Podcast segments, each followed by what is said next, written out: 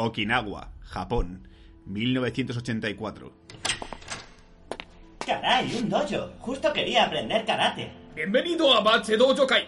Si quieres aprender técnicas milenarias, deberás una prueba de conocimientos. Vale, igual trapas. Cerveza. Rica. Los 80. Divertidos pero raros. Eh, Marubel. Dios. Ciudadanos. Gulag. Ha llegado el momento. La ciudad está bajo asedio. Solo un equipo será capaz de defenderla una vez más. Ellos son Bat Señales. Eh, espera, espera, espera. ¿Bat Señales? ¿Qué clase de nombre para un equipo es ese? Si se llamaran Batman Incorporated o los Vengadores de los Grandes Lagos todavía. Y encima nunca hablan de Batman. ¿Pero qué coño es esto? Vale, vale, vale, ya lo digo. Bat Señales, el podcast favorito de Batman.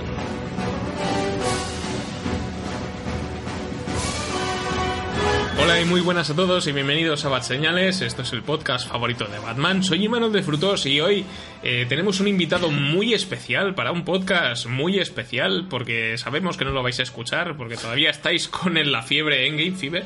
Endgame Fever. Lo han llamado así oficialmente, los de la OMS. Y- Sobre todo ahora que se ha levantado el veto de los spoilers. Pero bueno, si estamos aquí, porque vamos a hacer un programa doble, bastante curioso, en el que os hablaremos sobre la segunda temporada de Cobra Kai, con un poquito de repaso de la primera. Y además eh, hemos traído pues a un amigo de, de la web que seguramente, posiblemente, hayáis leído alguna reseña suya, sobre todo cómics de Marvel, curiosamente. O sea, yo le digo, oye, ¿me puedes hablar de Superman? Y dice, ese es un gilipollas. Lleva los calzoncillos por fuera, ¿cómo voy a hablar sobre? Con ese, con ese puto mechón en la frente. Exacto. Imbécil. Así que bueno, tenemos aquí a José Sender, bienvenido a Bad Señales. A las buenas.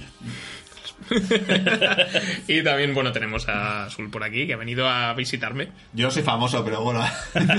A ver, los, do- calvo como yo, no os los, dos son ca- confundir. los dos son calvos con barba y con gafas. Es más, no sé si habéis visto Sopa de Ganso, pero cuando se han conocido en persona en el piso ha habido como la misma escena que, que del falso espejo. ¿Vale? es que ahí están los dos calvos y parece un vídeo de, de, de, de- ¿Cómo se llama esta, la página porno esta, coño? ¿Vas a ver si está ahora? X vídeos. No, no, la otra. La, Pornhub. Por- no, el famoso. El, el, que YouTube. No, coño. El calvo de. actor porno este. cos- Ah, Johnny Sins. Pero que sale. ¿Por la- qué me es el nombre del actor porno? Porque sale, que sale la página porno esta, joder, famosa. Por admiración. Brazzers. Eso, coño. Que se, diréis, se dice Bracers. Da igual, es Brazzers. Braces. Eso, Aquí decimos Matrix. Pues- El calvo de Brazzers. Pues somos, somos dos calvos contigo para hacer una película porno de Brazzers. Aquí decimos Braces en vez de Braces y los Ramones en vez de The Ramones. Está guay porque no lo podéis ver, pero lo podéis oír, que Sanders ha traído un ejemplar en físico de algo de lo que vamos a hablar hoy Lo para vi, poder vi. golpearlo. Eso es el libro. Exacto. Eh, José Sender, eh, amigo desde hace... ¿Cuánto hace que nos conocemos? Un huevo. ¿Ocho años? Desde que estudiaste en las CAC, que hace Ocho. ya ocho. Eh, Casi, sí, casi igual, entre 9 y 10 años. Wow. Hicimos una serie juntos. Eh, de Aquella serie que tanto triunfó con un solo capítulo Sí. que grabamos y dos años más tarde montamos. Efectivamente. Soy muy buen montador, como podéis ver. Entonces, eh, bueno, seguramente este podcast esté lleno de chistes internos, pero bueno, hemos venido en parte a hacerle la promoción a Sender. La promoción. Porque hace muy poquito ha publicado en. Lo podéis encontrar a través de Amazon en ebook y muy propio y dentro de muy poco en ejemplar en papel. Eh, Rooftopia o Ro- Rooftopia. O- Me gusta cómo lo pronuncias. Rooftopia. Rooftopia. Sí, para la gente que sepa, R-O-O-F-T-O-P-I-A. No busques Rooftopia porque no vas a encontrarlo. ¿vale? Sería básicamente como la eh, azo- azotapía. Azotea, Azoteapía, me gusta. azoteapía. Las, las puertas del olvido o The Doors of Forgiveness. For- Forgetness. ¿no? Perdón, sí, perdón, sí, pues es verdad. Hay una canción de The Forgive es perdonar, la diferencia entre... Entonces, eh, tenemos un problema que es que normalmente somos gente seria, no es mentira. Eh, no cuela. Y vamos a hacerle, eh, en primicia, vamos a hacer una entrevista al autor de la novela sin habernos leído el libro.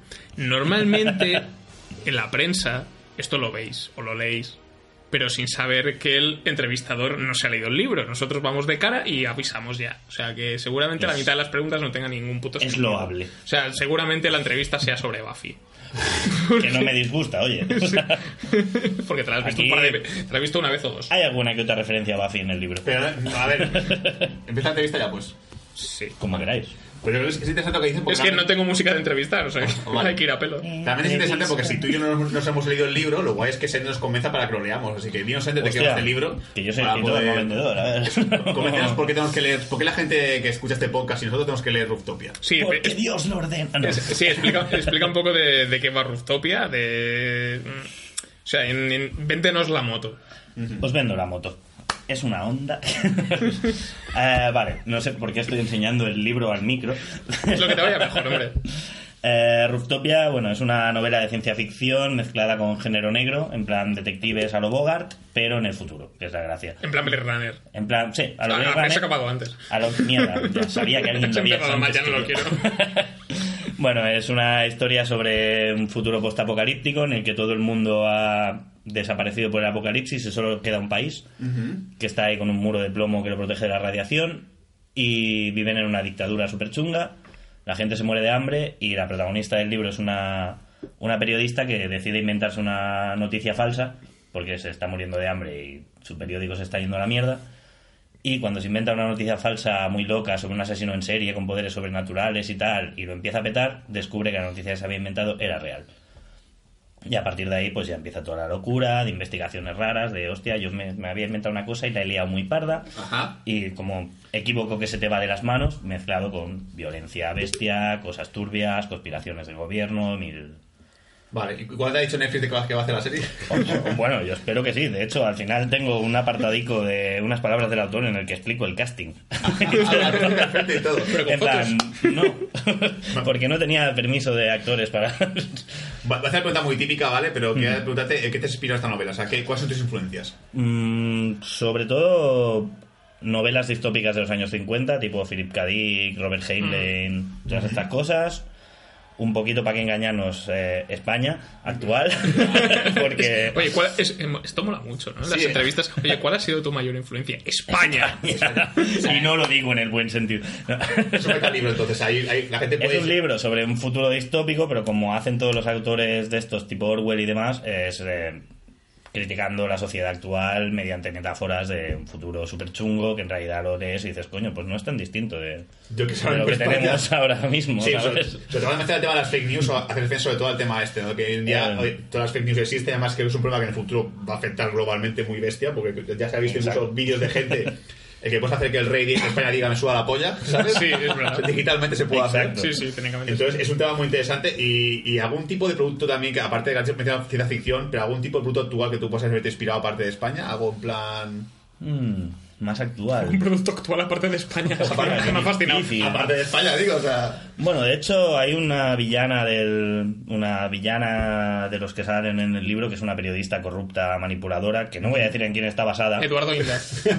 No, bueno, también hay un personaje, pero digamos que es en una periodista mujer que que todo el mundo que me ha, se ha leído el libro me ha escrito diciendo este personaje está basado en ella, ¿verdad? Ya. Em, no os voy a decir quién es, por si acaso es fan de vuestro podcast. Ajá. No me imagino a Griso escuchando vuestro podcast, pero, Perfecto. pero digamos que sí, está todo bastante basado en eso, en hechos reales del mundo, no solo de España, sino en tema Trump y un montón de cosas más. Y ahí he dicho, pues voy a hacer una historia de ciencia ficción todo loca, mezclada con noir, porque son las dos cosas que más me gustan y me apetecía juntarlas, pero aprovecho y critico a saco la sociedad. Pero aparte, este, este no, es tu, no es tu primera obra, es decir, tú, has- tú has hecho más cosas aparte de este libro. He hecho, he hecho cómic hasta ahora. Este es el primer libro. Eh, Háblanos un poquito de tu primer cómic para que la gente también lo pueda encontrar en Amazon o lo que sea. Pues, a ver, mi primer cómic publicado fue Working for Canis. Es, es Que me encanta la idea. o sea, se llama, se llama, Sí. chicos, le- Working for Canis. eh, Trabajando para Canis, eh, además, les- es bastante fácil de encontrar hasta cierto punto. O sea, lo lo pone- tienen en FNAC normalmente. Sí, en FNAC, está en Amazon, tiene esta ficha en Wacom, los que leéis cómics, ¿conocéis Wacom? Pues hay ficha de Working for Canis. Pero lo, lo- lo más loco es que el título parece como una idea muy loca, pero es que realmente te ocurrió de verdad. Sí, eh, soy diseñador gráfico y estuve currando un año entero en una agencia que los jefes eran dos canis que pasan en, de coche tuneado y reggaetón, que no entiendo por qué tenían una agencia de publicidad. Ajá. Y lo pasaba tan mal que empecé a hacer tiras cómicas riéndome de ellos para desahogarme. Lo petaron en internet, no sé cómo.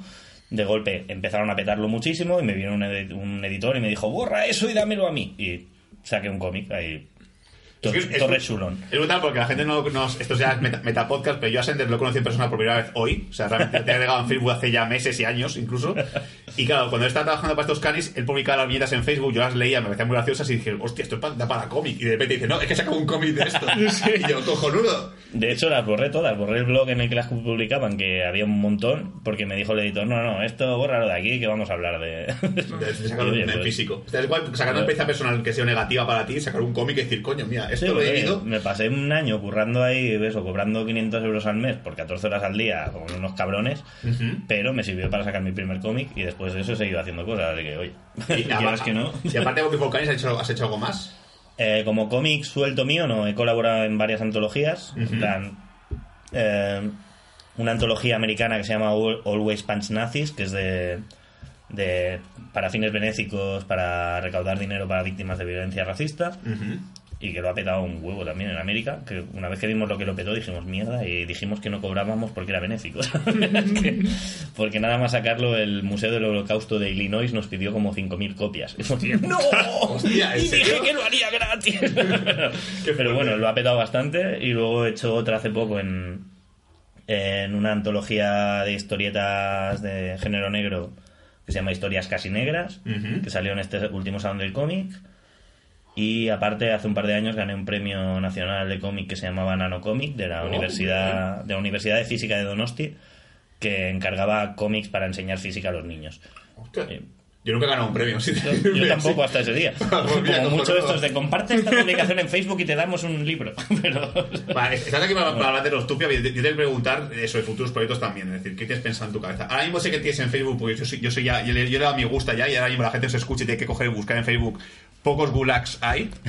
sí, lo está petando más de lo que me esperaba. Exacto, Pocos que, Gulags. que- que son vietas que hacen Sender de vez en cuando, en el que cuenta un poquito pues, su, su opinión personal, tanto temas políticos, temas, temas sobre la sociedad en general. También. Temas frikis, porque lo que se me ocurre, un ¿sabes? poco de todo. Y es posiblemente esto sea en un futuro también un, un otro cómic para Sender. O sea, Es ser. posible, porque la cosa es que empecé con una histori- unas historietas que envié el jueves para ver si me contrataban, luego a Fandogamia, porque estaban buscando gente para hacer tiras para su web, y no, no cuajaron mucho, porque en aquella época la página era súper desconocida. Y dije, bueno, pues voy a seguir haciéndolas yo porque me lo paso bien. Una vez a la semana hago una tira llamada Pocos Gulagsai, de metiéndome con gente que da rabia. Básicamente es historietas sobre gente que da rabia. Albert Rivera. De Albert Rivera hay varias. Pero bueno, no sé. El tío que lee por encima de tu hombro en el metro. El que va con el paraguas por debajo del balcón. Albert Rivera. Albert Rivera otra vez. O sea, es como, es como los vídeos de Jorge Cremades, pero en gracioso, ¿vale? Sí, sin dar puto asco, ¿sabes? Además, eh, hace poco hiciste una que, bueno, hace poco yo, hace, o hace un mes, que me gustó mucho, que hablaba sobre los machistas que hablaban sobre Capitana Marvel, que criticaban Hostia, mucho Capitana Marvel porque, porque era como, ay, una mujer superheroína, no me gusta esto, y es maravilloso, o sea, tienes que leerlo porque es muy gracioso, a mí me gustó mucho, y sobre todo esa gente que da mucha rabia, ese, el- ese friki pesado, que es como, pues no me parece bien porque yo soy un hombre heterosexual blanco y quiero que todo sea igual como yo, bueno, Y le dices, pero si de 22 pelis que tiene Marvel, 20 son para ti. Sí, sí, sí, pero quiero que todas sean para mí. Sí. Es que claro, ¿qué pasa si ahora las mujeres protagonizan películas en las que pueden hacer lo que les dé la gana? Bueno, pues tienes ciento y pico años de historia, no te preocupes, sin contar la literatura. No veas Terminator, te da un chungo, ¿sabes? Exacto. Y aparte de esto, ¿qué más tienes pensado en el futuro? Pues ahora proyectos? estoy en plan con una novela juvenil para adolescentes para enviar a, a editoriales inglesas. Eh, estoy ilustrando un libro infantil de Doc Pastor, de un amigo que es Ah, escritor sí. bastante conocido. Estamos, vamos Yo intercambié cromos con él un día. Te, car- te cromos con él. De Marvel. Joder. En Phoenix Comics, la mejor tienda de cómics de Barcelona. Eh, Pues este hombre está sacando, vamos a sacar un libro para niños de 5 o 6 años, eh, ilustrado por mí, escrito por él. Ah, qué guay. Y aparte, ¿qué más tenía? Y bueno, estoy con un proyecto de cómic que aún no sé dónde lo voy a publicar, pero voy a publicar seguro. Una novela gráfica, que ya... sí, que creo que va- te- lo estás, vas publicando viñetillas en, Sí, de vez en cuando. en Facebook y tal. Y, sí. No quiero publicar mucha cosa porque quiero que me la publiquen, pero de momento voy haciendo. ¿Y para cuándo Marvel? Para cuando me hagan caso, porque, macho, es que te último enseñado por teléfono no me hacen caso tampoco a mí. Yo es que a veces veo, veo autores que meten en Marvel que dices, ¿pero por qué? Ya. Porque él sí y ¿Por yo no? no. Porque yo no. El, no sé cómo se llama, este que Bendis. dibujó los más nuevos de Hulk, que hacía Hulk a bizca para afuera. Era Ah, hostia, ¿cómo se llama el dibujante? ¿Cómo se llama el que dibujaba Deadpool que lo hacía como el culo? Expósito o algo así, tenía un nombre muy raro. No, pero que, que dibujaba. Coño, Rob Liefeld. ah, Rob Liefeld. Los Liefeld. Ya, pero- Si no Liefeld puede tener. Pero eso eran los como 90. dibujante de Ahora que, ahora que ya no existe el éxtasis, Claro, ya la gente no- lo no- contrata. no Rob hemos- vivimos en un universo en el que en los años 90 los autores de cómic protagonizaban anuncios de Levis. ¿En serio? ¿Vale? Sí. Hay un anuncio Yo- de Levi's. Rob Liefeld sale en un anuncio de Levis. Creo que era Levis, ¿eh? Una marca de vaqueros que Hostia, decía no que lo he era visto, esa. pero más Vamos a poner en, en la descripción de este podcast. Voy a poner el vídeo. aparte de los enlaces donde puede comprar el libro de Sender, tienes que poner también Sí. el vídeo de Ron Liefeld. Por favor, porque yo No, quiero o lo pongo así, si no compráis el libro de Sender, os pasaré el vídeo de Rob Liefeld. como amenaza. Cada, cada, tres, cada día os pasaré una- un dibujo de Rob Liefeld. No, por favor, no. De hecho, si algún día hacéis un podcast especial sobre Rob Liefeld, llamadme porque tengo muchas cosas guardadas de él para reírme. Mucho, re- mucho rencor dentro. Mucho ¿Por qué rencor odio a. Rob? Que por cierto, voy a eh, tema de actualidad, que seguramente caducará dentro de dos meses. eh, se va a empezar a reeditar la, e- la etapa de, de Capitán América de Rob Liefeld eh, en. Panini. Hostia. Y no han cogido la portada buena, pero bueno, ahí está, que podréis. eh, habría molado. si queréis suicidaros y necesitáis un instrumento Sí. de lectura, pues podéis coger ese cómic. Y si no, pues os compráis mi libro y os desquitáis de ello. Claro, Os efectivamente. prometo que mi libro no tiene dibujos feos, porque no tiene dibujos. No tiene es un dibujos, libro. es un libro normal, es un libro de verdad. La portada es un dibujo, pero... Sí, además, la, la portada está diseñada por ti también, aparte, ¿no? Sí. Hecha así, sí. Eh, em- aprendí a hacer conceptar, me he metido ahora en ese mundillo a ver si... Porque mola de montón. comer. La verdad es que me encanta el conceptar. O sea, si lo llego a saber, lo estudio antes. Me gusta más que el cine. me pasé cuatro años en la escuela de cine. Joder, si lo llego a saber. Bueno, público, eh, si os estáis escuchando, por favor, eh, saber lo típico de que el típico artista que ahora mismo a lo mejor eh, no, no es conocido, pero puede ser emergente y, y puede decir lo típico de yo lo conocí cuando empezó en sus principios, pues siempre puede ser un autor de este tipo. Yo tengo una primera edición. Exacto. Así que rápidamente, eh, mirad en, nuestro, en esta descripción del de este podcast, buscad el libro de, de Sender y, y jugárosla y imagínate que de repente Sender se vuelve el puto amo en Pues, oye, escribiendo cómics y libros. Que y- seguramente sí. Seguramente sí. Aquí tenemos en ello. tiempo, Y que la gente diga, coño, pues yo se te conocía de antes y me gustaba lo que escribía también.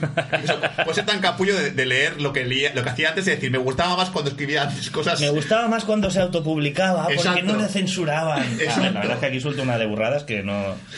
que por eso he decidido autopublicármelo sin ni siquiera intentar enviarlo a una editorial, porque he dicho, es tan bestia, Ajá. el libro tan loco, tan punky, que mejor me lo autopublico. Hostia, eso da más de Para leerlo, desahogarme. Sí, sí, es que es muy bestia. ¿eh? Por favor, muy ahora tiene que leerlo también yo. Además, la, la- la preocupación también que tenemos ahora es cuando lo, lo compre Netflix. eh, Cuando lo compre Netflix, lo porque lo compra todo. O sea, claro, no van a censurar la mitad y no, no podréis compararlo. Y podréis ver la serie y decir, el libro era mucho mejor. Entonces me haré un canal de YouTube en el que apareceré yo explicando, pues esto, en el libro en realidad. Está mal puesto en la serie. En la serie han quitado violencia. No hay tantas tripas explotando por ahí.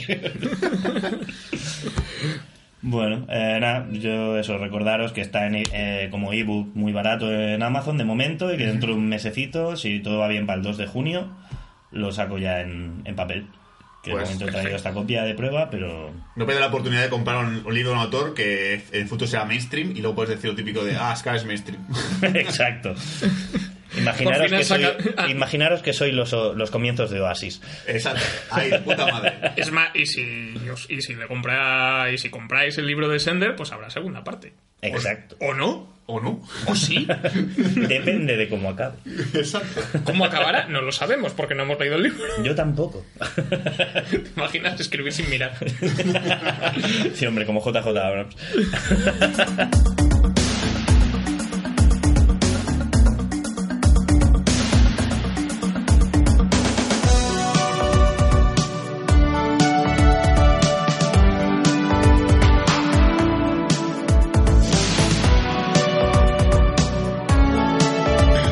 Vamos a hablar sobre. Bueno, vamos a coger la temática del día de esta semana que hemos elegido para vosotros, que seguramente no escucharéis y que os importe tres cojones porque sigue la ola de Endgame. Creo que estamos a. a- segunda semana de mayo y yo creo que hasta julio no escucharéis más podcast. Así que, bueno, pero lo vamos a intentar, seguro que queda por ahí la resistencia, ¿no? Así que vamos a hablaros sobre Cobra Kai, concretamente la segunda temporada, que se ha estrenado muy recientemente en YouTube Premium. ¿Qué es eso de YouTube Premium? No lo tiene nadie, por eso, por eso han quitado el mes de prueba. Eh, yo, yo me hice un mes gratis, ¿eh? Yo lo tengo durante un Me mes. han quitado el mes de prueba. Ah. Yo me lo he hecho, no me jodas que ahora me van a cobrar. Sí, me, me equivoqué, perdona, es que es información extra podcast. Pensaba que lo habían quitado, pero es que yo me había hecho yo sin darme cuenta. y por Ah, eso, vale, o sea que- y por eso no me aparecía en mi mes de prueba. Y dije, lo han quitado, a mí no me aparece. No, a ver, lo, lo mejor que tiene esa aplicación es poder escuchar música con la pantalla bloqueada del Sí. Eso ya lo hace Spotify. Hombre, ya hay películas completas. O sea, lo que te pasó, Sul, es Como- ah, me han quitado la pensión, eso quiere decir que quitaron las pensiones a todos. Efectivamente, yo es que siempre generalizo. Populista. Pues Podría entonces, haber visto mm, cementerios vivientes sin anuncios. Así que, bueno, vamos a hablaros de esta segunda temporada. Os recuerdo que hablamos de la primera temporada así de refilón en la web de Bad Señales. Tenemos la crítica escrita por allí. Y curiosa, y os preguntaréis, ¿por qué si hemos escrito sobre ella vamos a hacer un podcast sobre la segunda temporada? No lo sabemos, pero hubo un boom bastante interesante por redes sociales de la primera temporada, porque a- por lo menos para mí fue una grata sorpresa. Y no sé si se va a repetir con la segunda temporada. Esto ya lo mediremos con el baremo de escuchas si llegamos a las 100 en una semana o dos. Esto ya lo, lo decidiremos. Pero bueno, estamos aquí pues para repasar un poquito qué nos ha parecido. Empezaremos en spoilers, luego dedicaremos un rato a, con spoilers. Esto que estáis escuchando es Juego de Tronos. Si la- un grito con una voz que os suene, os habéis comido un spoiler. Espero que lo llevéis al día. Habéis tenido tiempo. Pero bueno, vamos a ponernos. Vamos a centrarnos en el tema que es Cobra Kai, temporada 2. No sé si queréis hacer un refresco de la primera temporada para los oyentes que no sepan leer. Hostia. O sean Bueno, ciegos. eso... ¿Os acordáis Bueno, de algo? pues Sí, yo las he visto esta semana las dos, así que... Venga, va, 60 ya que es nuevo. El invitado que haga la, que haga la sinopsis de eso, Ah. un poco de recap de la primera temporada y luego ya. Bueno, todos habéis visto Karate Kid, si no, no sé qué hacéis escuchando esto. Y 30, 35 años después, Johnny Lawrence vuelve a fundar Cobra Kai y en esta ocasión, sin comerlo ni beberlo, acaba dando clases de karate a niños a los que les hacían bullying. Y parece que la cosa va a convertirle por fin en el bueno, solo que los niños a los que les hacían bullying se convierten en capullos. y Daniel San, sorpresa, ahora es un capullo. Daniel Aruso se ha vuelto gilipollas. Sí, No sé por qué se Por el camino. Daniel San, pero... Lo de ganar el torneo de karate se le vi como que se vino muy arriba, ¿no? Sí, y ahora es vendedor de coches de estos que hacen anuncios de mierda en televisión, típico americano. Sí. Y tiene una mujer que es la hermana de Sheldon y está muy buena. Y. Pero molaría que fuera la hermana de Sheldon de verdad. Y en La de- crossover inesperado. Sí. Y no sé, aparte de esto, pues. Sí, lo mejor de la temporada es lo que dices tú, que ca- cambio de roles, aunque técnicamente cuando revisas Karate Kid, lo- Barney Stinson tiene razón. Es verdad. Y parece los cobra y los cobra Kai parecen los protagonistas. Sí, Daniel Aruso era un poco gilipollas en la película Karate Kid. La revisé con Javi en su momento, ¿te acuerdas, Javi? Sí, sí, sí, sí, para no, para no olvidarse. Sí, y, y, y va tío tan desflipado por la vida que vas a ver la película Karate Kid ahora y dices, esto es un poco, es un poco su normal de la peli. amigo, que le he pintado la verja a un viejo, soy Dios, ¿sabes? Sí, sí, y coge, le, le roba la novia al otro, ¿vale? Que el otro era un poco gilipollas con la novia, pero de repente se la roba y tal, y dices, vamos a ver, un poco de respeto, yo qué El sé. otro era un capullo, pero hay un capítulo en la serie en que explica la, la primera peli desde su punto de vista y dices, Dios, es verdad, es que Dani es gilipollas. O sea, pobre Johnny, ¿sabes? Es- Eso es verdad. En, en- en verdad, la primera pelea que tienen la empieza Dani. Sí. Eh, está en la playa y le pega una hostia. Dices, coño. Y además está el hecho también de que, de que lo que dice él, que la patada de la grulla es ilegal. Sí, sí, sí. Que eso yo por ejemplo, no lo sabía, nadie lo mencionó en la primera película, es como, hijo de puta, si encima diste Claro, se, trampas. supone, se supone que no pueden pegar por encima del pecho o algo así Sí. en los torneos de karate. Pero desde que la gente quería un giro radical en los torneos de karate y dijeron que gane el, este dojo nuevo que ha salido ahora y así hacemos como más interesante el, el- el próximo torneo que haya. Mira, chavales italoamericano, tenemos aquí una cuota de, de integración y vamos a. A lo mejor que si no fuera por esa patada ilegal, el karate no se hubiese puesto de moda en los 80. También es verdad, porque yo me apunté a karate de pequeño por eso. O sea, Por dar- para dar patadas por en la cara. Puedo pegar la grulla y el profe, que te calles. ¿sabes? Te calles a fregar. Entonces, lo buena temporada es un poco este cambio de roles en la que, bueno, roles de comillas, porque se vuelve un poquito gris en los dos personajes, eso también Sí. me gusta. Es verdad que, Sí. que Johnny sigue siendo un poco gilipollas, pero es verdad que quiere mejorar. Y Daniel Laruso está un poco entre su normal y buena persona. Hay, un punto medio. Sí, Sí, es el típico que es muy bueno, pero va como de, eh, miradme, miradme, qué bueno soy, a qué molo. Exacto. dices, "Ah, qué hostia tienes. pero es que él es me malo yo en- soy bueno. normal. A ver, Daniel, no te flipes. Daniel, O sea, tienes es- 50 tacos, ¿no? ¿Qué decías, Juanga?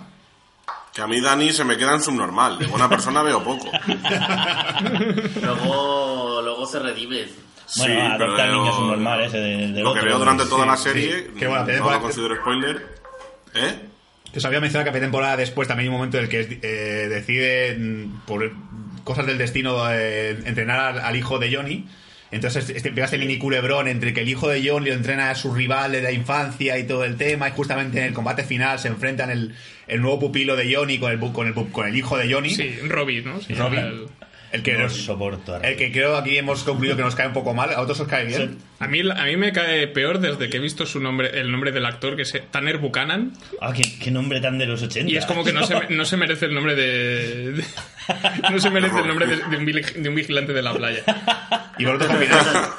A mí lo que me pasa es que en, en, en todo momento es, soy un capullo, me intento redimir, pero al segundo vuelvo a ser un capullo. Entonces no he llegado a congeniar con ningún personaje. Son todos unos gilipollas menos Juanga. Exacto.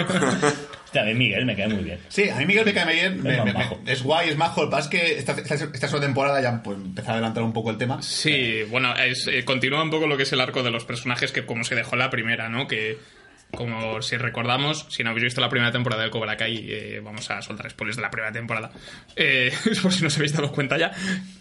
Entonces, claro, la gracia de que yo creo que es lo interesante de la primera temporada es cómo acaba, ¿no? Que se repite lo del torneo y acaba al revés. O sea, lo, bueno, ganan los Cobra Kai haciendo, haciendo trampas, ¿no? Con, entre Hawk y Miguel que hacen pues maniobras ilegales y tal.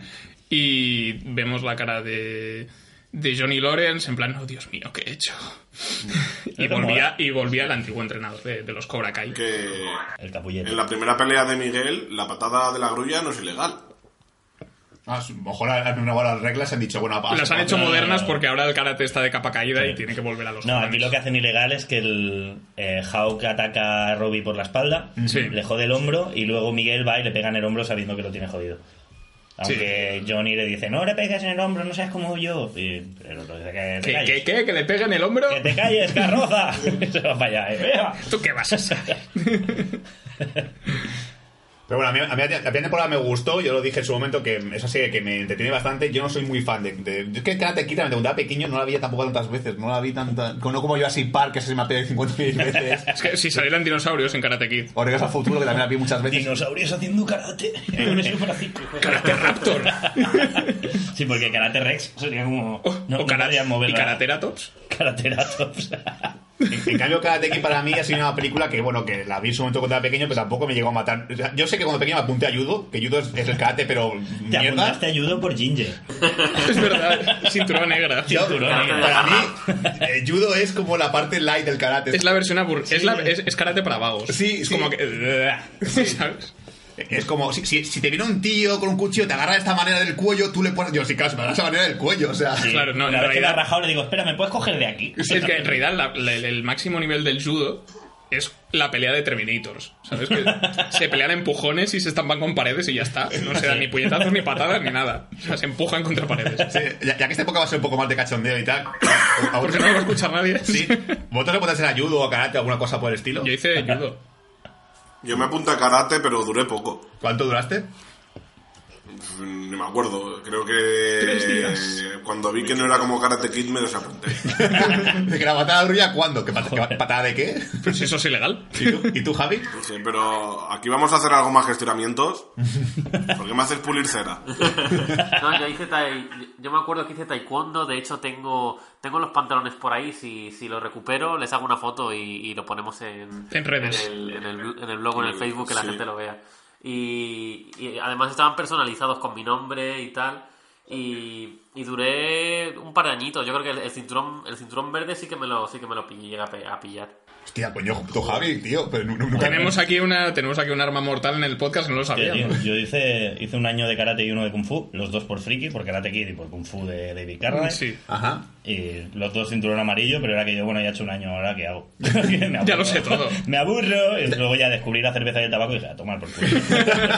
Deporte ese. Conseguiste un año el centro amarillo, porque yo también hice judo, no sé cuándo, cuánto, cuánto tiempo fue, porque no, no tengo como borrado en mi mente, pero sé que también llega el amarillo, así que a lo mejor en un año se puede conseguir cinturón amarillo. Es posible. Creo que sí, en karate Sí. sé que era Yo es en que medio creo que- año el blanco amarillo y en otro medio año el amarillo. Yo es que hice un año de judo también. Y también Y conseguiste también amarillo. conseguí el amarillo. Vale, vale. O sea, aquí todos somos armas mortales. Pero- Ahora, ahora que lo pienso, los chavales estos de Cobra Kai, ¿cuánto tiempo se supone que han entrenado? Todos llevan, tienen cinturón amarillo como máximo.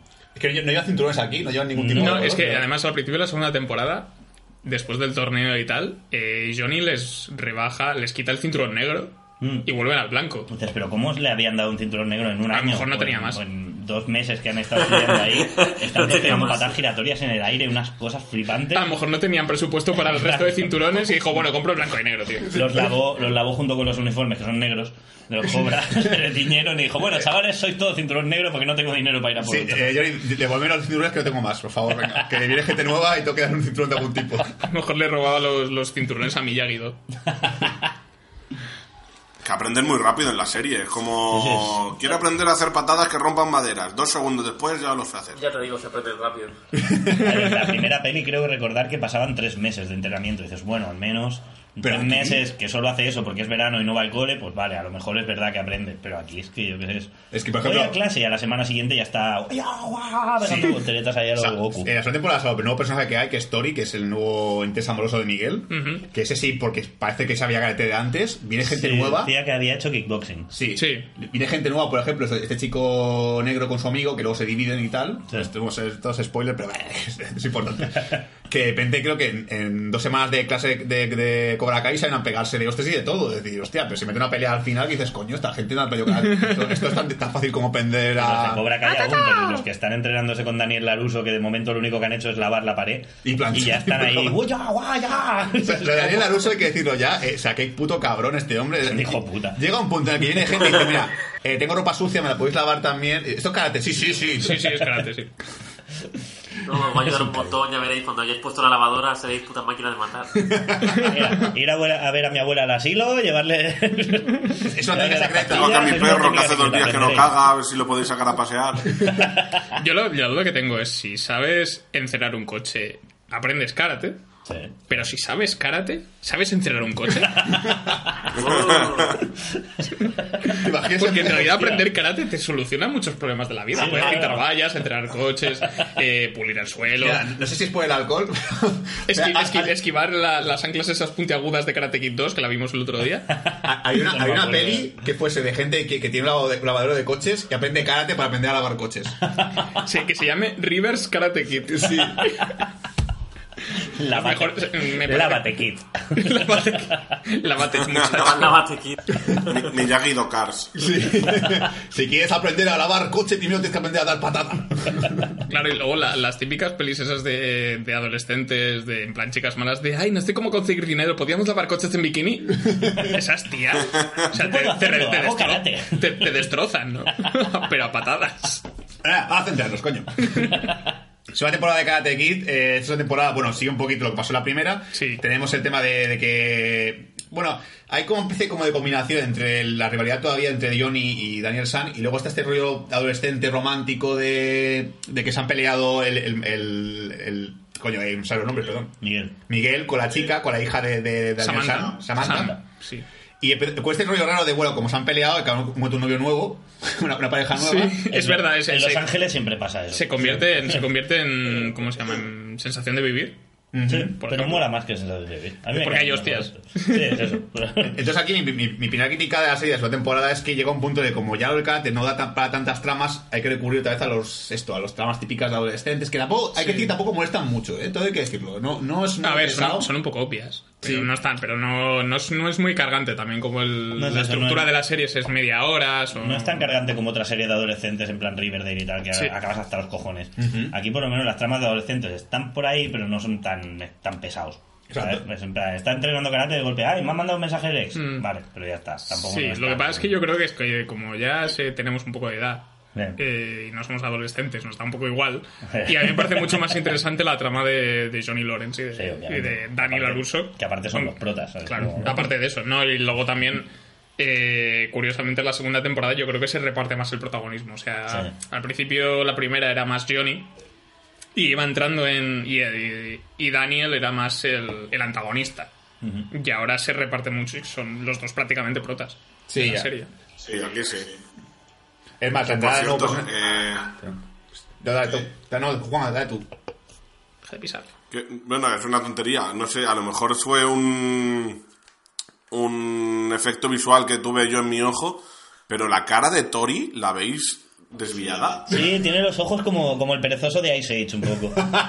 En plan, cada uno en una punta de la habitación. Y mira que a mí me parece una chica atractiva y A que. me parece que está y- como Dios, pero- Y le comentaba a Sender además que es una tía que, que pelea muy bien, lo hace muy bien, porque la verdad es que la, película- Sí, la, sí. la serie no sé si tiene muchos dobles, pero no me doy Yo cuenta. creo que no, porque les veo, les No. ves las caras mientras hacen, o sea, ves a Sam en las escenas de hostias, a la hija de Daniel, y es la actriz, o sea, le enfocan la cara todo el rato. Sí, eso es verdad. Entonces, se, se, se la han currado bastante porque realmente normalmente ese tipo de series pues suele ser que puede coger a, todo, coger a un señor mayor que se, se pone una peluca de niña pequeña y se pone a pegar de hostias. Los niños con peluca que hacían de hobbits en las escenas de acción del Señor de los Anillos. Exacto, dices, ¿qué hace Samantha con barba? Bueno, supongo que habrá que decir un segundo. Sí, que eso también pasaba un poco en, la, en las pelis de Karate Kid, que creo que no hay mucho doble. Mm. Pero a cambio tienes unas coreografías bastante pobres. Con, sobre todo cuando está Pat Morita ahí, que se nota que tiene una edad, el señor. Está- Pero bueno, aquí, sobre todo esta temporada ha sido interesante por, por la introducción de un personaje también de las películas antiguas, que es el, el John Chris, que es el, el- el entrenador de Johnny cuando era, cuando era joven. Sí. El malo. El malo, el malo. Claro, entonces realmente mola porque en en el principio de la primera temporada el villano era un poco Dan- Daniel San, entre comillas, el Sí. Daniel, el- Daniel Aruso, Da-. Daniel Aruso. Y aquí han introducido este personaje que directamente es el villano villano. O sea, tú lo ves allí y sabes que va a tener un plan malvado, que es lo más previsible de la serie realmente. Y además el tío es que es mal actor. eh. Ah, ¿te puso el actor? El Chris. Es- El- John Chris es muy malo. Está, está, está mejor que, pero tú te acuerdas cuando estábamos viendo Karate Kid 2 al principio, que sale, que es curioso, esto lo aviso para navegantes. Eh, la, la primera película acaba con el final del torneo, Daniel San gana, Dani gana el, gana el trofeo y tal, no sé qué, la imagen se congela a créditos. Es muy bonito porque Johnny va y le da el trofeo. en plan, Es verdad, y tú "Te lo dices, "Ay, de puta madre, ganado", coño, y colegas. "Oh, ahora serán amiguitos. Y luego hay rencor de 30 Y años. luego no. Pero bueno, y luego la segunda película empieza justo donde acaba la primera, que aquí dices no quería contratarles otra vez, habéis reciclado el material, no pasa nada. Y es donde el, el entrenador este, el, el sensei, ¿cómo se he perdido el nombre? Eh, John John, Chris. Chris, vale. John Chris eh, se le va la flapa y casi se carga a Johnny. Y Sí. entonces viene Pat Morita con su cara de japonés y dice, pero deja en paz a muchacho. Y le mete la de... Y bueno, no le mete. No O sea, le mete, el revienta otro una se hace daño, así se, está tan confuso que se hace daño a sí mismo. Porque, porque Pat lo único que hace es esquivar los golpes. Y el otro le da puñetazos a los ventanillas de dos coches.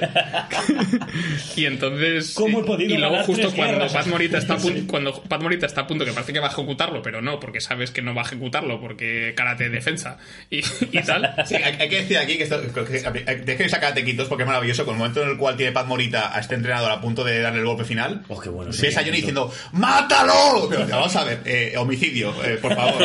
Claro, no, yo la punta, al punto que quería llegar es que Martin Cove es mal actor, entonces cuando está Pat Morita eh, a punto de ejecutarlo con la mano estirada y tal, está John Chris con cara de ¡Oh my god!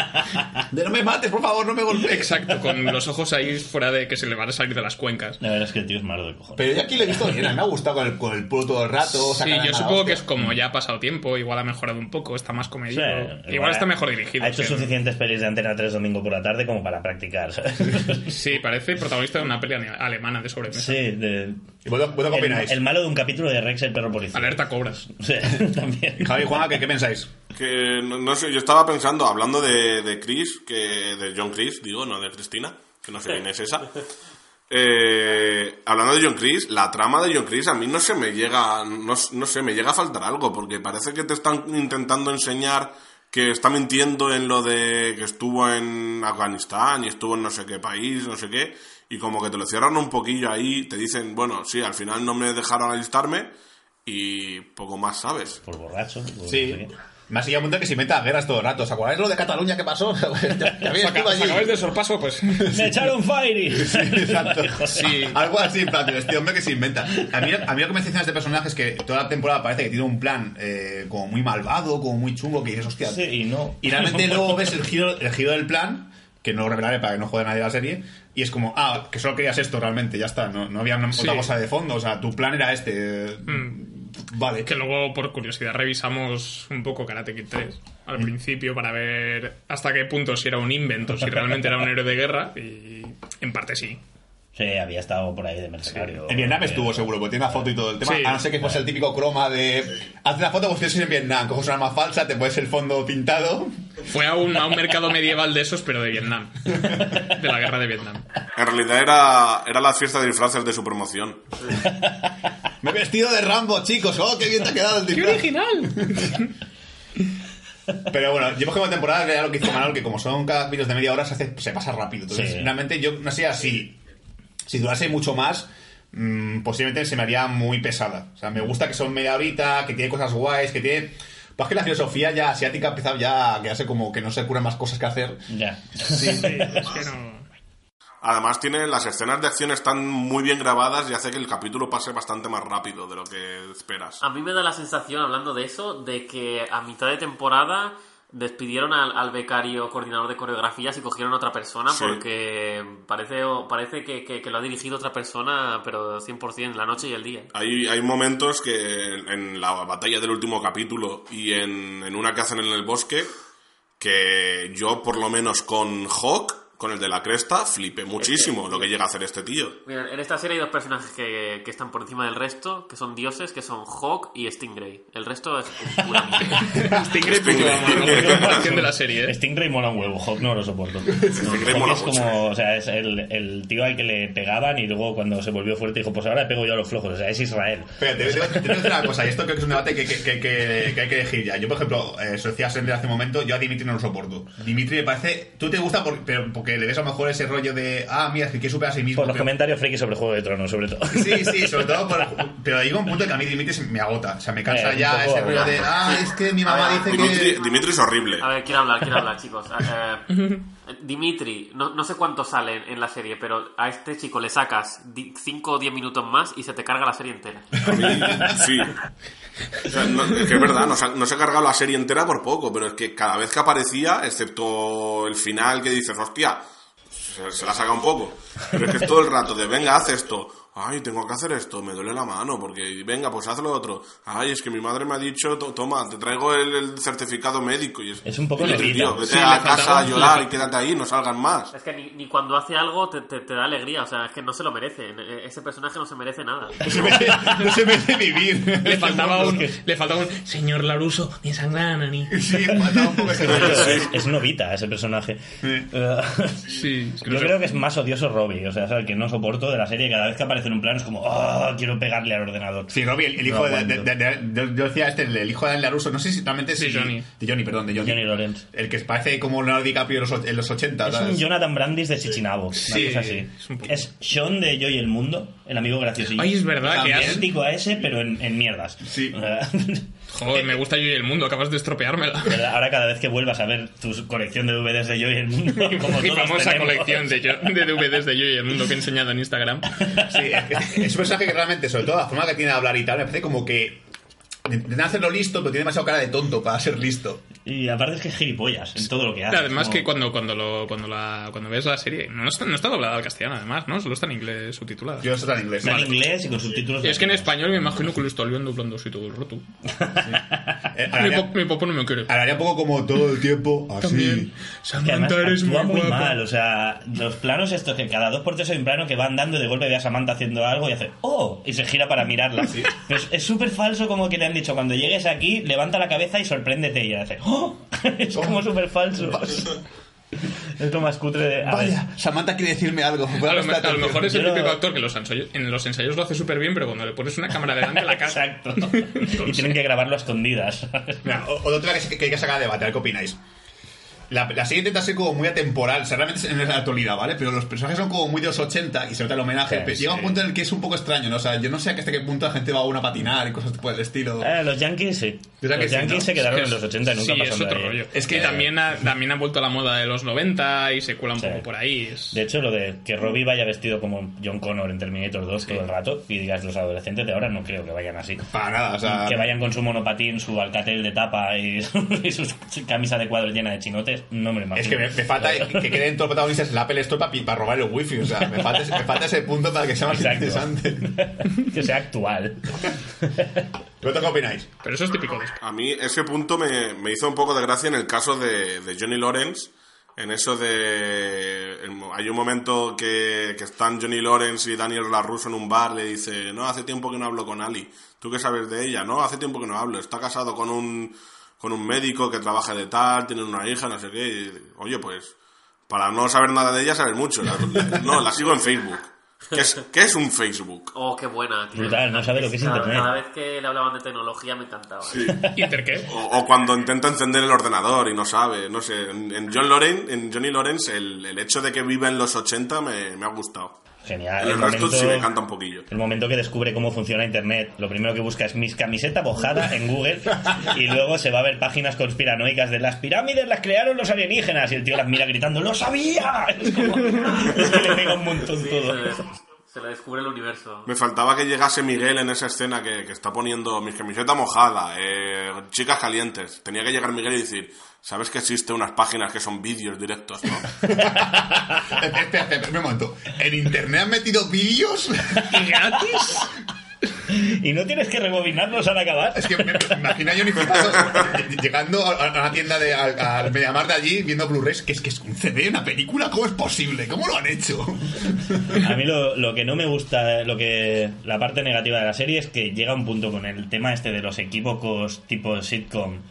De, ay, he visto una cosa y la he malinterpretado, que toda la puta serie se sustenta en eso y cada vez es más exagerado Sí. y al final dices, son demasiado retrasados mentales, o sea, no me creo que estos dos señores de 50 años lleven un puto año, que cada puto día se giran y ven al otro haciendo algo y lo malinterpretan y nunca lo comentan.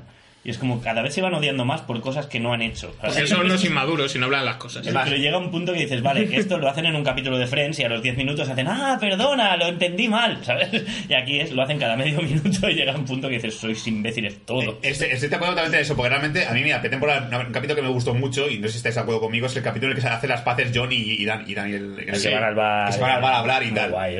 Ah, Que mola porque realmente tienen cosas en común, eh, les gusta también los pues, les gusta hablar karate a los dos, joder. O sea, el puto momento que cantan Río Speedwagon los dos en el coche, Sí. genial. Esa es muy guay y realmente se vuelve otra vez a la dinámica de TX rivales sí o sí y a mí personalmente me decepciona un momento porque luego eh, hay un capítulo en el que vuelve de nuevo a hacer otra vez las paces y otra vez vuelve Sí. todo conflicto chorra para volver a, Sí. pelearse y, y es como muy buscada aposta y es como no, no, pero si a mí me gusta que sean colegas y que prefiero que sean Sí, joder, que sacan amigos de una vez ya. Prefiero que sean amigos y tengan un, un enemigo común, que puede ser John Chris, este, la- el rival, y que sean colegas y que juntos hagan un dojo super guay en el que la gente se que defiende, sí. y defiende y ataca al mismo tiempo. En plan, yo, yo, yo, yo, enseñaba, yo enseñaba a defenderse, yo enseñaba a atacar. Y si enseñamos las dos cosas, ¡Oh, ¡Dios! Dios mío! Nuestros alumnos podrían Sí, saber ver, karate. de esa trama, eh, lo- lo- luego lo que se lía a raíz de eso, de, de lo que pasa en el bar y con el tema de los hijos y tal, me parece todo tan sobre raíles, tan falso. Sí. Es en plan, a ver, no- esto no tendría por qué haber pasado. Sí, sí, sí, es, es- Cuando llega que... Yo creo- estoy- eh, eh, ¿Estamos en zona spoilers? No. Vale, pues... Entonces no digo nada. Vale, spoilers pequeñitos, es que- no digáis nada demasiado bestia, en plan, le cortan la cabeza a Ned Stark, Sí, pero... yo- sí, yo- ¿qué, qué le pasa, qué le pasa que yo lo que estoy esperando es que la, me falta la inter- me faltan intervenciones de, la, de Amanda Laruso de decir pero entonces- ¿Amanda?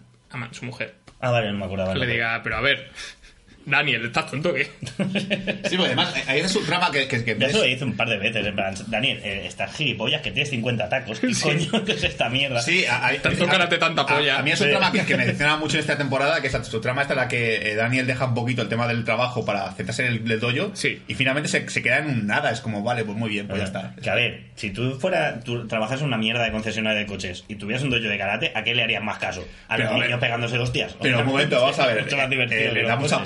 ¿Eh? O sea, pedazo Ya, eso sí. casa que tiene el cabrón. Ah, eh, es más yo creo que puede permitirse trabajar a media jornada Yo creo que puede permitirse contratar a Johnny Lawrence de, cho- de chacha, ¿sabes? cuando sean amigos, que lo tenga ahí por no chacha además limpiando. ¿qué coño, es, ¿qué coño es eso de tener el dojo gratis?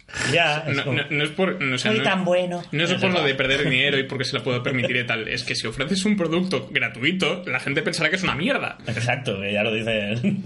Que aquí en España nos gusta el todo gratis, pero en Estados Unidos, ese, si no vale dinero, es que a lo mejor es malo.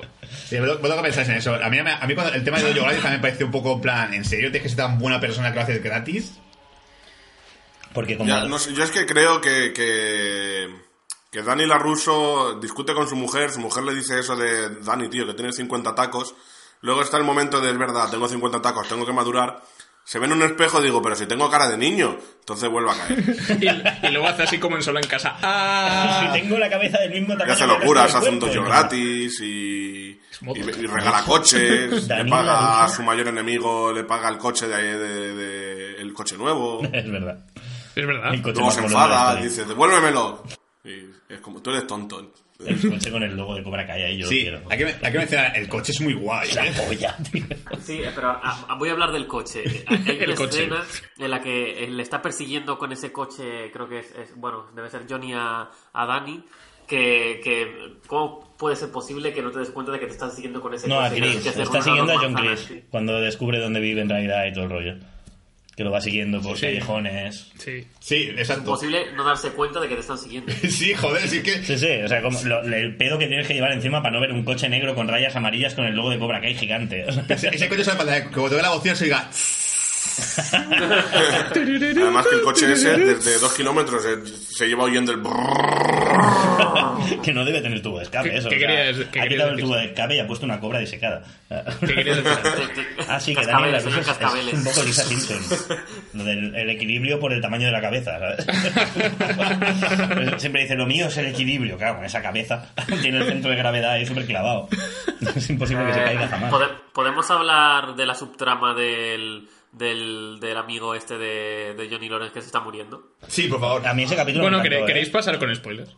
Sí, vamos a hacer con spoilers Sí, ya. ya está. Bueno, a mí Ah, ese pues, capítulo... Bueno, no, más que nada del corte, pero saltamos con spoilers. Vale, pues, ¿vale? ¡Pasamos a spoilers! Espera, me ha tocado la introducción. Música y spoilers.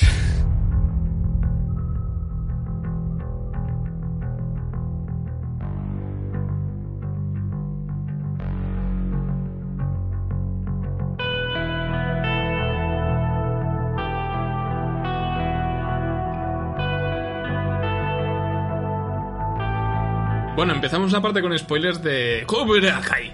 Y Spoilers. vamos a, a tratar, a tratar temas delicados porque, como habéis podido imaginaros, la parte sin spoilers hemos hablado de casi toda la serie, pero hay algunas, algunos momentos concretos que nos gustaría desarrollar un poquito y el primero es una cosa llamada cáncer que los mexicanos llaman el cáncer.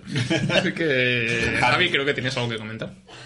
Sí, a ver, a mí esta trama me sobra mucho, la verdad es que me sobra bastante, no, no me transmite nada, no me llega. Lo único que me gusta es la pelea que tienen en el bar, que esa me mola mucho, junto con la banda sonora y que, esa- canción me la descargué también.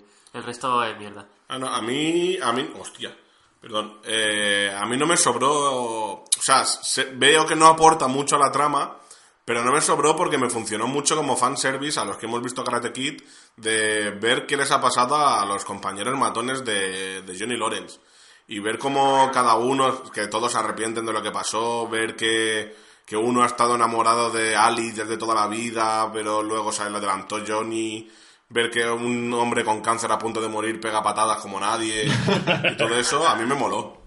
Sí, a mí me hizo gracia lo del tema de... Bueno, no, me hizo- no me hizo gracia, pero me voy a corregir un poquito. A ver, un poquito. Ha quedado un Sí, poco el tema del cáncer, vamos a ver. Yo creo que llegó un punto en el que llamaban al reparto antiguo de la película, vieron que había dos calvos y dijeron, eh, dos calvos no, vamos a poner uno que tenga cáncer, porque si no... Yo me gusta pensar que uno pensaron ponerle peluquín y no quedaba bien. Sí, debería A ver, el, probar la el- peluca dijeron, no tiene funciona. cáncer precisamente cuando ponen las imágenes de la primera peli, ese peinado de los 80 que llevaba parecía una peluca en sí. Esa un poco, melenita es rubia. Y, y aparece como un, como un ratón eh, pequeño, lo siento A mí por... te- tengo que decir que ese capítulo es de los que más me ha gustado, porque vale que no aporta nada a la trama principal, pero como es una serie sobre el desarrollo de Johnny como personaje, creo que es el mí- capítulo o sea, en el que es más humano Johnny. Sí, a mí para con, a mí para con el personaje me parece interesante. Pero igual igual no me parece un desarrollo demasiado demasiado chulo. El concepto me gusta, pero no la ejecución. A ver, verdad que si es puedes... una serie que... ay, bueno, Si, si pones algo más go con el final, claro que te emociona, joder. Joder, que llorera. Pero Es- yo pienso, joder, pero si no, ¿cómo, va, ¿cómo va a continuar si se ha muerto? y luego digo, ah, vale, es para Johnny la canción. Joder. Yo me pego una, yo- una panzón de llorar con ese capítulo.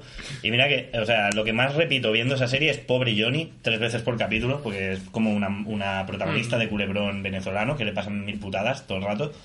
Y en ese capítulo estaba muriéndose el tío, y yo en vez de decir pobrecillo, el tío que se muere, pobre Johnny, la cara que está poniendo mientras se muere el otro, ¿sabes? Era como- Es que otra cosa no, pero William Sapka es buen actor. Muy buen actor, Es hijo buen de actor. puta. Sí, sí, es- eso iba a decir, yo en, en- en las películas cuando era joven no lo pensaba, No, bueno, pero aquí 15 años, en, en- que en tampoco la solo- serie, solo lo hemos visto en de- ese capítulo me sorprendió y el capítulo final también casi se me escapa la lagrimilla.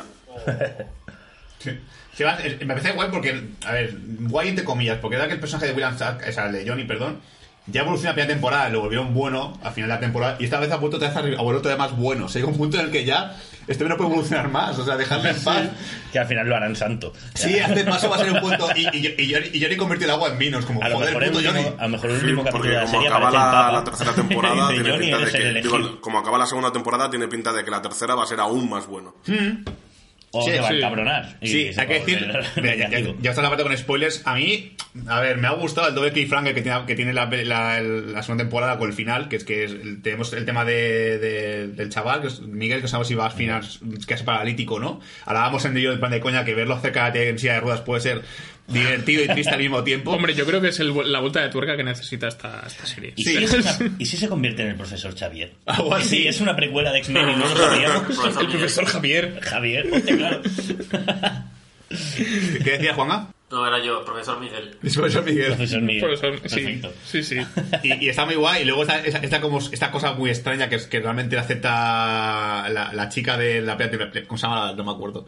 ¿Quién? Ali. Ali, Ah. la, la- lo agrega a Facebook en plan de, ah, la ha agregado. No sé si realmente es porque finalmente va a aparecer Elizabeth Sue en la serie o es un poco, va a ser, va, a hablar por chat todo el rato. Es un por fin tenemos presupuesto para llamar a Elizabeth Shue. Sí, yo es que, sí, y además es una de. Elizabeth Shue es como una de mis novias de los 80. Digo, Vale. diría que es la más novia que tengo. todos. Sí. Tengo rayado el DVD. Pues no la podéis quitarme de mis frías manos muertas. Tengo rayado el DVD de Aventuras en la Gran Ciudad. Sí, es. O sea, se nota, se nota eso, que no tienen un puto duro para contratarla. Pero yo, a ver si sale en la tercera temporada, estaría guay. Es que lo que pasa es que la tienen como muy aparcada de, ah, sí, sabí. Pero- Se casó. Te digo una cosa, a mí, no- si, si, si mete personaje de Ali a tercera temporada, me gustaría que hubiese otra vez el triángulo amoroso entre ellos, entre los tres, entre Johnny, claro, pero en un momento... Ya, pero es que Dani ahora está casado con el O sea, Supremo del o Universo. sea, Dani está casado ya, Es feliz Pero- lo que vemos. ¿Eh? Pero va, va a aparecer claramente en la conversación que tienen en el bar. Eh, Dani, Dani Laruso le dice: Yo nunca he superado a, a Ali. Pero, eh, esta- esta es una cosa para que luego cuando ves las películas de tequilas antiguas, ves Sí. que, que Johnny, que, que Johnny cambia, perdón, que Dani, Dani, cambia, Dani. Dani cambia de novia en cada, en cada película. Además, ¿verdad que Elizabeth Ya. Shue lo deja al principio de la 2? Al principio, Nada más es- ganar el campeonato. Dice, bueno, pues eh, enhorabuena, eh, te dejo. No, Así- es, es, es, es, es peor todavía, porque se nota mucho el corte de, de material antiguo con material nuevo. Sí. Entonces, con lo que explicamos al principio de que el entrenador se vuelve loco y tal, y lo perdonan, hay una elipse, hay un cartel en negro que pone seis meses después. Es Dani llegando a la casa de Miyagi diciendo, "Ah, es que no sé qué, es que me ha dejado, porque solo le faltaba llamar la zorra. Es, y, es que se ha hecho famosa y ya no quiere salir en la 2. es que, claro, con es este Tom Cruise, ya haría la mierda. Creo, creo que dice que, que la ha dejado por otro. Es decir, que, Sí, con un jugador de rugby que supongo que sería fútbol. sí, o sea, e- ella va de deporte en deporte y busca ser Sí, campeón. bueno, el karate ya ha pasado de moda. Este verano estaba de moda, ahora es el, el fútbol americano, lo bueno. Y se ve la segunda peli, se, se, se, se, se hace una novia asiática que, que, se- que conoce Japón y todo el Y que no tema, sabe peinarse. y no sabe peinarse. Creo que es la que luego sale en la serie de dibujos, ¿no? Puede ser. Puede Los ser. dibujos eran Daniel San y una chica asiática y me imagino que será esta. Pues luego la tercera peli dice, pues la tía al final no vino a Estados Unidos, me ha dejado también. Es como, tío, ¿qué coño pasa contigo? A tú las transiciones las El- llevas regular. La 3 hace mil años que no la veo, pero creo que también se echaba otra novia ahí. Sí, ahí, venía la estuvimos viendo un poco por encima, sobre todo por el tema del principio y el villano nuevo, que es eh, ex compañero de, de guerra de. Sí, el tarao al que John Chris contrata para matar a Dani. que es como. Joel Edgerton, pero en mal actor y feo. Dios. Entonces. y, y sale eso, hay una subtrama romántica con otra chica y tal. Qué raro. Además, en, en la serie lo dice. En la serie hay un momento que está hablando Dani con su hija Sam. Le pregunta a ver qué tal le fue con las chicas y dijo, bueno, primero estuvo una, luego estuvo Ali, que ahí dice que no la superó, que, que es la que más quiso. Luego otra, luego otra, luego Sí, otra. He tenido muchas novias y al final me casé con tu madre que no tenía nada que ver. No. era la única que me aguantó más de un mes. Una novia nueva. que además que creo que la actriz que sale en la en Karate Kid 3 era así como famosilla, ¿no? Sí, Robert Lively, que sale en la Ouija. En Ouija, claro. Bueno, sí, una- la- eso, que te lo dije cuando la vimos. Una disparatada bruja adolescente. Ustedes son los goles. Una de los 80 de esta que es como Sabrina, pero sin Mira, ser Sabrina. Pero es O- mal. o- Os voy a comentar una escena, una escena que a mí personalmente me dio rabia y me da mucha rabia cuando, hace esto en las series o películas, ¿vale? Que es que el momento en el cual se pone a ligar por Tinder, conoce Tinder por finalmente Johnny. Ese momento. Es maravilloso. Es que, muy guay. que es bastante cachondo. Pero me da mucha rabia porque de repente conoce una chica en la barra del bar que es súper guay, que habla de los 80. Y la deja tirada. Y la deja tirada por la, por la madre de Miguel. Es en- y- y además se está yendo, Sí. la está dejando tirar, la tía le grita, pero no quieres mi número. Y dices, ni que sea apúntatelo, imbécil, antes de irse. Sí, sí. ¿Vosotros qué pensáis, por ejemplo, Javi y Juanga? Yo, eh, tengo ahí una diversidad. Porque yo estoy conociendo a una tía en un bar que ya sería raro. Y Sería raro. ella me propone darme su número y veo que va muy bien. Yo paso del- de la conversación que está teniendo otro tío, no me enteraría de nada de lo que dijera. Sí. Pero luego tengo, por otro lado, pienso que ya nos están enseñando que Johnny eh, se ha enamorado de la madre de Miguel, que llega y se queda chocado cuando conoce al, al novio, entre comillas, y cuando ve al novio allí hablando de eso, digo, dice, es mi oportunidad, le doy una paliza y hago que se vaya. Pero, Claro, le, tiene su corazoncito. ¿eh? pero le das la paliza y vuelves otra vez a la barra. Un momento, que da una paliza a un tío, ¿vale? Te da la También, paliza sí, sí, también. Y vuelves en plan, oye, ¿qué, qué me decías? Que, de que te gustaban Sí. los 80? Eh, cuéntame más. bueno, me he dado tu número y si veo que falla la madre de Miguel, ya te aviso. O, o no. Espera, voy a pegarle no, a ese tío y ahora la vuelvo. Conversación- a lo mejor dice, joder, hazme tuya ya. Tómame. ¿Le vas a pegar a ese tío con pinta de gilipollas? Déjame mirar. Tengo una lista de tíos que me caen mal Oh. Puedo grabarlo en vídeos para mi colección personal. O lo que va a decir, el. eh, eh, Johnny se ha enterado por la conversación de que el tío ha quedado esta noche con la madre de Miguel. Entonces le pega una paliza y yo voy a por la noche. ¡Ay! Él no va a venir. En plan Barney, él no vendrá. Oye, pues sí, ya, ya- ya que estás. Pero mira, la, esperando en el, el portal. Es que me ha dejado tirada. eh, coño, díselo. de- Mira, es un, es un gilipollas. Lo he visto en el bar, le he dado una paliza porque es un normal. Me había partido la cara a tu parte, ¿vale? Pero como no sabe usar un móvil, no sabe, no sabe que los móviles tienen cámara, porque creo, creo- creo que en esta temporada Johnny descubrirá que los móviles tienen cámara. Un momento, un momento. ¿Puedo hacer fotos con el móvil y guardarlas en el móvil? Espera, espera, Y- espera. espera. pero ¿y luego dónde ¿Qué es eso? revelas el móvil? ¿Qué es eso de la nube? ¿Cómo, cómo, cómo que puedo hacerme fotos a mí mismo? O, o sea, o sea, todo me- me- meta, metaserie y la tercera temporada descubrí a Johnny en Netflix y ya, molaría hacer una serie de karate que fuese en plan algo así como, bueno, Netflix no, YouTube. YouTube sería en todo caso. Karate niño. Porque YouTube, no- Karate YouTube- muchacho. YouTube no hace series sobre gente sobre karate, por ejemplo. Oh, qué buena idea. Y Claro, es una y se serie, llamémosla Karate Dude. Y se, con- se convierte en Seinfeld. Y al final la serie de Cobra Kai se co- es la pro- de cómo, la produ- cómo sale la producción de la serie de Cobra Kai. Y luego La- descubre que hay unas películas llamadas Karate Kid protagonizadas por Daniel Laruso y se enfada más aún. Se acaba volviendo loco y, y mata a los guionistas. Dice, pero ¿por qué le hacen el protagonista si es imbécil? Aún así, la serie a mí me parece la puta hostia. O sea, me encanta. Pensaba que iba a haber una chorradica y en realidad es profunda, es guay, tiene personajes muy chulos, hostias como panes. Bueno, Está bien. ¿Vosotros qué opináis? Tiene sus fallos, pero Yo tengo que decir que, se lo dije ayer a Javi, que la serie sí me ha gustado mucho, pero me hubiese gustado más si todos los capítulos hubiesen sido como el último. Yo en el último me quedé con la boca Bueno, no te jodes, es que abiertísima. el último es la polla, pero si haces eso en cada capítulo, No, ya la no, serie no te dura dos. no hay- no hay- es que no hay progresión. Ya, ¿qué es eso? Ya. El último No, capítulo además que ahí tenemos, tenemos ahí una un plano secuencia durante la pelea en el colegio que Sí, boca abierta. sí, sí. A ver, sí, es acojonante. Y a mí, en la primera temporada me gustó. eh, y esta también, esta me ha gustado bastante más, sobre todo por los, los últimos capítulos. Pero la veo una serie más que nada para, para el- sobre todo para tirar de nostalgia de los Sí. que nos gustó Karate Kid, o incluso para la gente que, que le pueda gustar el karate de hoy en día, que no sé dónde estarán. Y más, más que una serie para recomendar a, cualquiera que quiera ver una serie buena que te pregunte, oye, ¿qué serie me recomiendas? Pues, a ver, yo no le diría Cobra Kai. A Yo ver, es evidente que si no has la visto pelis no una serie pasable, entretenida, para, para el fanservice. Yo depende en qué momento. O sea, a mí, a mí me dicen, oye, ¿me recomiendas que vea Iron Fist? Y yo, no, no, ve Cobra Kai. No, Obviamente. si, te, si- te dicen eso, le recomiendo los dos, los dos últimos episodios y ya está. Exacto. Pero hay, que mencionar, hay que mencionar un gag en el último episodio que, que la hablaba con Imanol ayer, que me hace me hace mucha gracia, que es cuando hay- en este momento en el que se ponen en plan rival contra rival, que vemos a la nueva novia de Miguel, o sea, a Tori con, con Samantha, a Miguel con. Eh, ¿Cómo se llamaba? Eh, Robin. Robin. De Ah, y de- Chichinabo. Vemos a- al chico este, este, este chico gordito negro con el chico gordito blanco y tal. Y luego de repente vemos a un niño chino con otro chaval pequeño de Cobra Kai y dicen, ¿y estos dos de cosas están picados, tío? Sí, porque los niños rata. no sé, había un momento que se miraban mal en la fiesta de casa de la de la Sí, hay de la algún, loca hay, aquella. hay algún inserto y tal, pero lo que pasa es que está pensado como un gag. O sea, Sí, es un puto gag de esos dos niños porque se odian, ¿sabes? Me da esa pelea, pues. Tú te has elegido un Pokémon azul, yo elegí el Pokémon azul, no tú el rojo, cabrón, te odio. ¡Me copiaste las gafas! A mí lo que más me gusta como gag de esa pelea es el momento en que va un profe a separarlos, se lleva una hostia y dice no me pagan lo bastante para esto, mátalos entre vosotros y se pira. O Ah, También me mola el momento de... Hostia, seguridad. Eso es, el momento de llamada a seguridad, tranquilo, yo me encargo. Y va pegando a todos los de Miyagi-Do y le choca la mano a Hawk. A ver, el- tiene, tiene, momentazo el, el- capítulo ese, tío, empezando por el, el, el chinito cuando empieza a repartir. Pero sin duda para mí, el mejor es cuando se empieza a liar y Hawk ve que se empieza a liar, se le, se le esboza una sonrisa de oreja a oreja, empieza a repartir ahí hostias y de repente grita ¡Sí!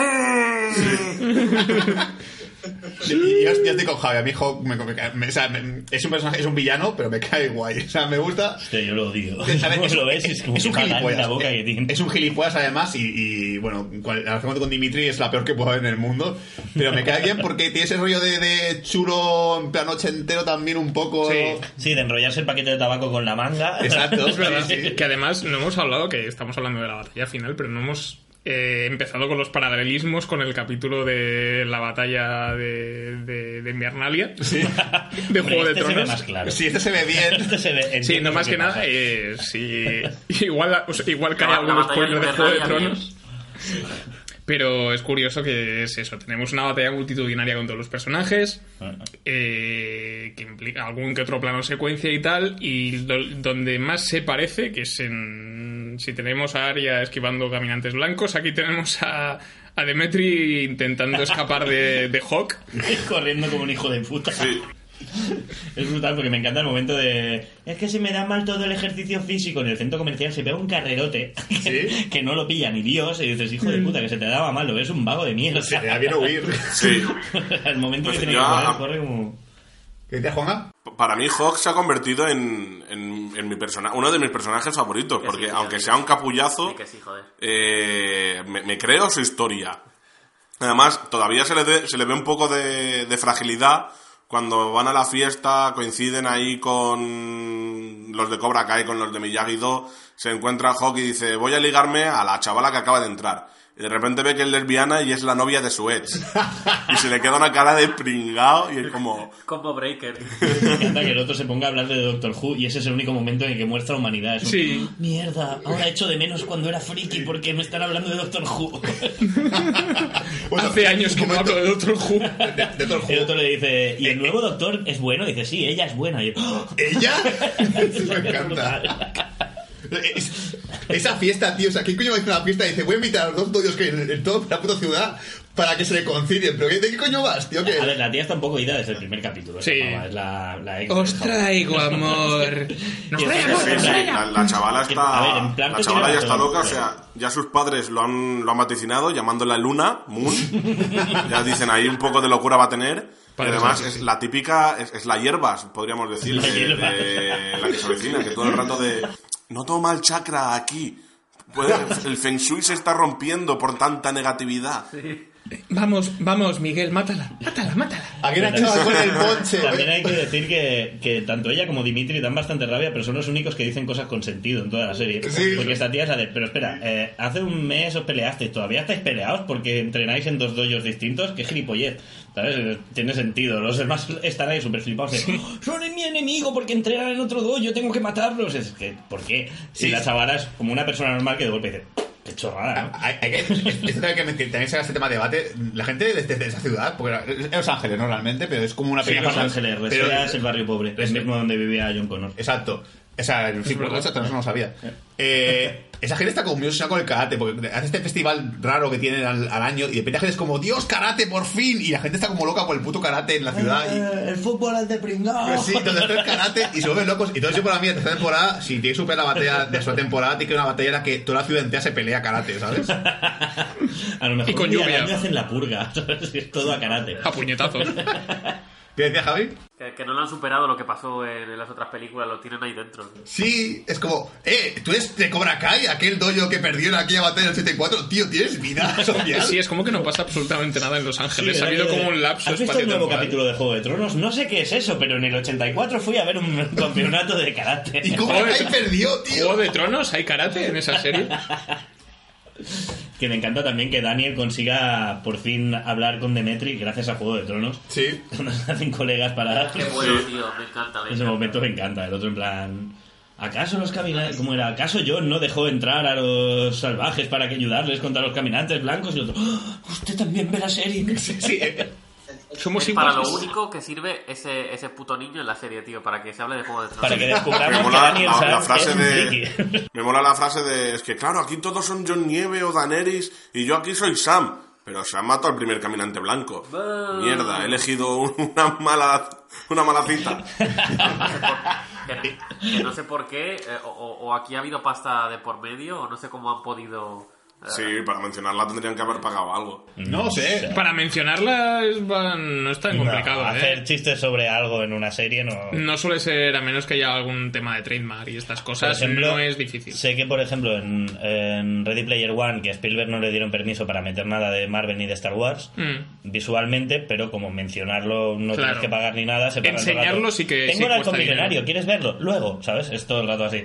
Sí. Y no, no, le- no tuvo que pagar nada, ni le multaron ni nada por mencionar a Iron Man. Pues, pues puede ser una putada para los que no hayan visto la serie, porque creo que todos son spoilers. Sí, totalmente.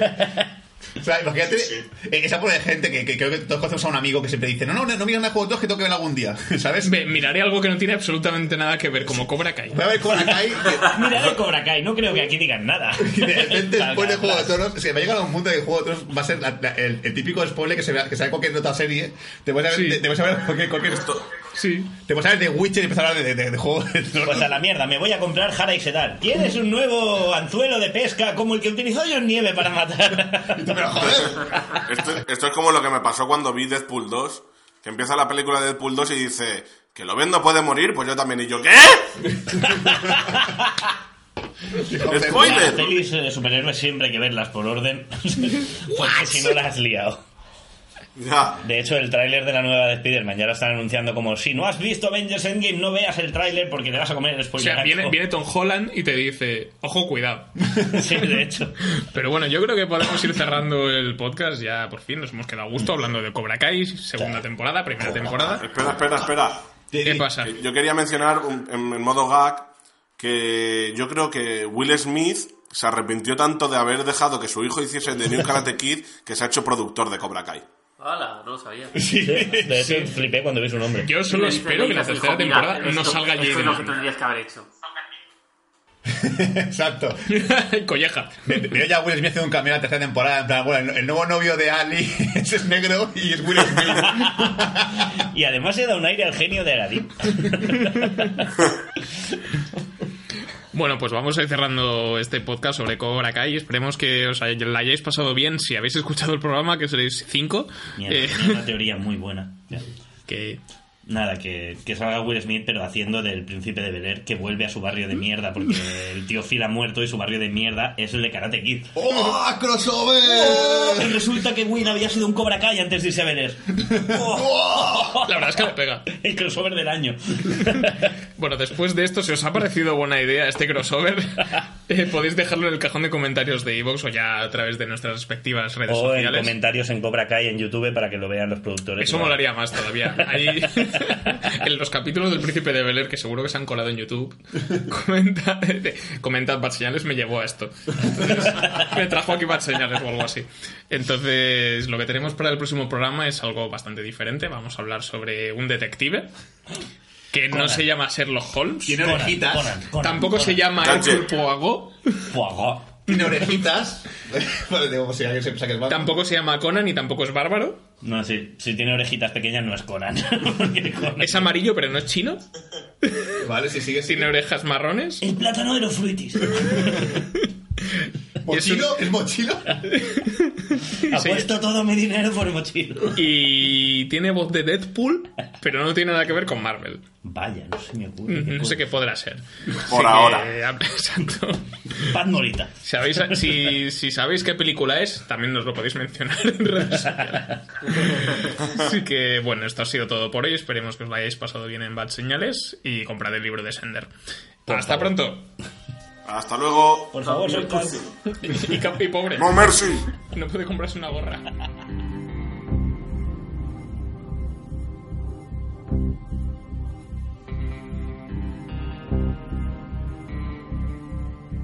Hot summer streets and the pavements are burning. I sit around,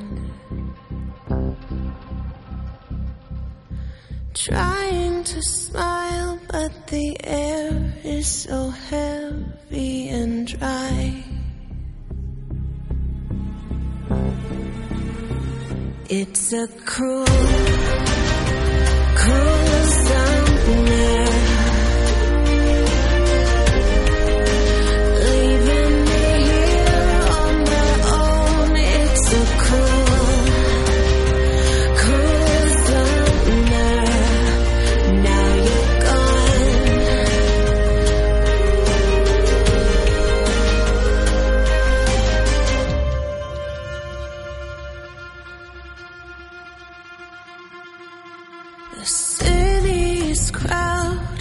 My friends are away, and I'm on my own. It's too hard to handle, so I got to get up and go. It's a cruel,